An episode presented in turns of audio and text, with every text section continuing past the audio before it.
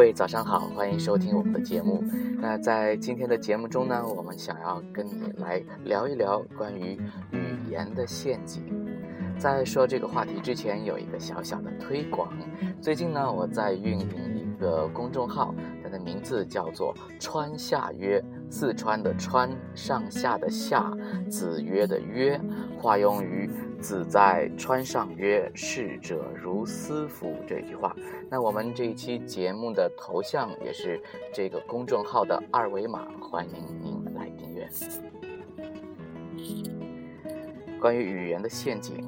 《问佛决疑经》和《五灯会元》里都记载过拈花微笑的典故，说佛陀在灵山开讲座，座下弟子无数，有人献了一束金婆罗花，佛陀拈起鲜花，默默无语，众弟子莫名其妙，只有大弟子摩诃迦舍心领神会，微微一笑。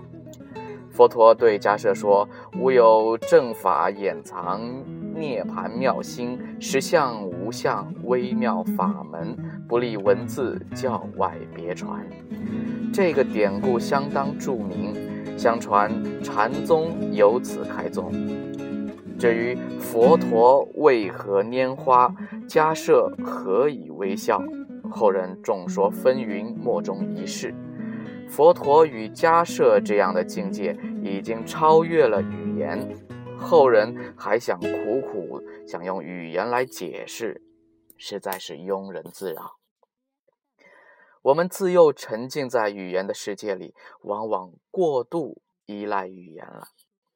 庄子外篇里讲了个故事，说有个叫轮扁的人，是做车轮的高手。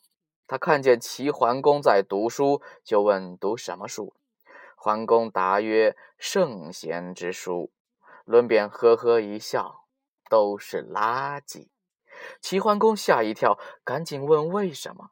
伦扁说：“我做车轮的榫头，太松了，轮子不牢；太紧了，轮子插不进去，必须要恰到好处才行。”而什么才是恰到好处？只可意会，不可言传。所以我没有办法传授给我的儿子，到头来七十岁了还得自己干活。论扁的意思是，圣贤最精妙的心法都是不可言说的，写在书里的东西不过是些言不及义的皮毛罢了。这就对了。有些东西是不可言说的。世界如此丰富多彩，心灵如此细腻多变，怎几个词语能够说尽？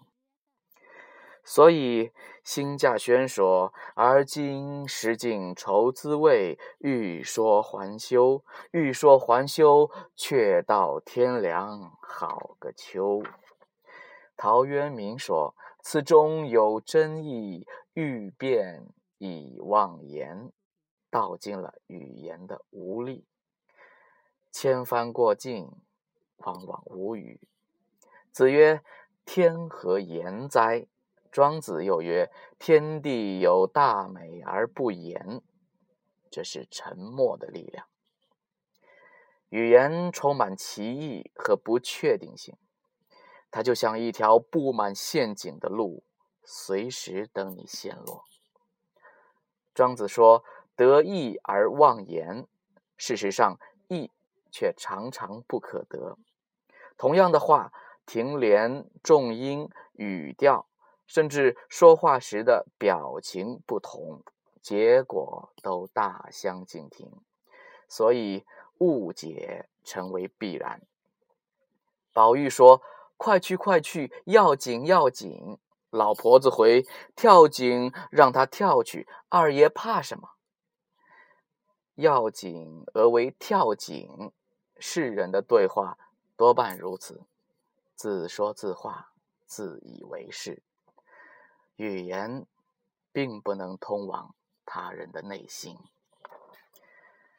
语言甚至无法通往你自己的内心。我们往往忽略一件重要的事情：语言并不仅仅是用来与他人交流的，它还负责跟你自己交流。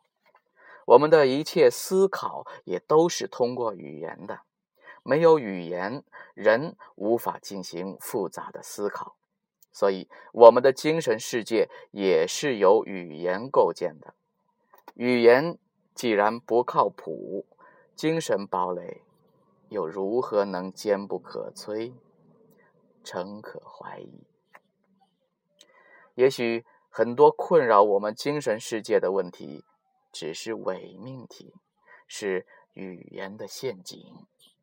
放下它，抛开它，不理它，也就解脱了。